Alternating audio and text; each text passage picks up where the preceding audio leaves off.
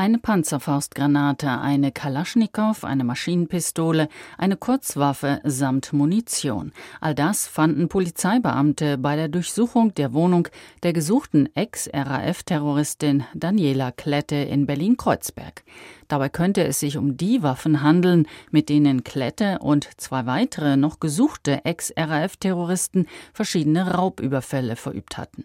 Das Wohnhaus in der Kreuzberger Sebastianstraße musste gestern vollständig evakuiert werden. Erst heute früh konnten die Mieterinnen und Mieter zurück in ihre Wohnungen. Kletter hatte sich vorgestern widerstandslos festnehmen lassen und sitzt jetzt in Untersuchungshaft. Die beiden anderen gesuchten Ex-RAF-Terroristen Ernst Volker Straub und Burkhard Garweg befinden sich noch auf freiem Fuß. Sie leben seit Jahrzehnten unerkannt im Untergrund.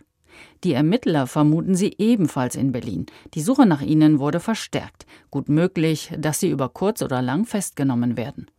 Aufgrund der gefährlichen Funde in der Wohnung von Daniela Klette geht die Polizei davon aus, in den Wohnungen der anderen beiden Gesuchten ebenfalls Waffen, Munition und Sprengstoff zu finden.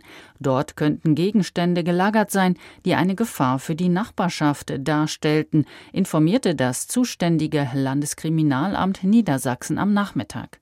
Ein Sprecher präzisierte gegenüber dem Deutschlandfunk, die mögliche Gefährdung ginge von den Wohnungen der beiden gesuchten Ex-RAF-Terroristen aus. Es sei nicht davon auszugehen, dass diese bewaffnet durch Berlin liefen